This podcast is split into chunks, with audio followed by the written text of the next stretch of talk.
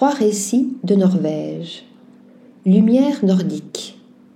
Parallèlement à sa grande exposition consacrée aux Normands, le Musée des beaux-arts de Rouen nous propose de découvrir de nouveaux territoires de création visuelle à travers une sélection d'œuvres de trois photographes norvégiens contemporains. Dépaysement garanti. Bien que très différents, les trois univers dans lesquels nous sommes transportés partagent une même étrangeté, celle sans doute qui nous séduit tant chez les peintres et les cinéastes nordiques. Première invitation au voyage, celle de Terrier à captant la magie des rituels ancestraux, proches du chamanisme pratiqué par une communauté de forestiers originaires de Finlande.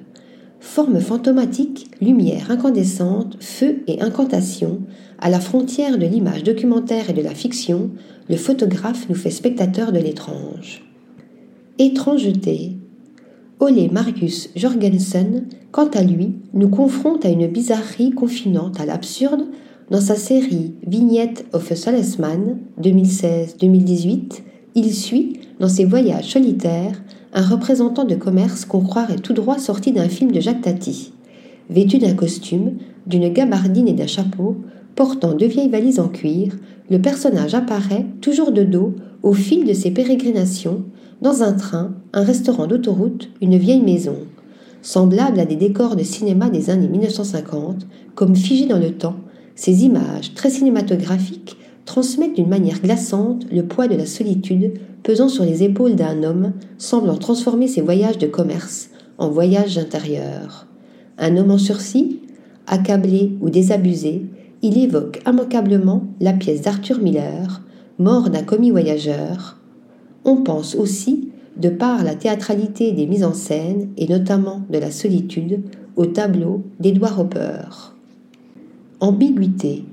C'est dans un univers plus intime, mais non moins étrange, que nous transporte Marie Soywold, à la lisière du réel et de l'irréel.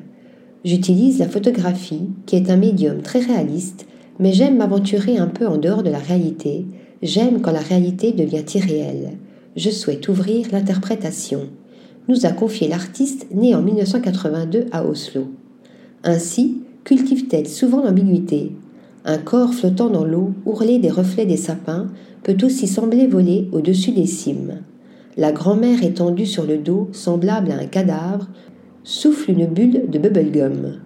Autre fascinant memento mori, les pieds de sa série Insomnie semblent peints, tandis que l'arbre aux branches semblables à des veines paraît avoir été dessiné. Article rédigé par Stéphanie Dulou.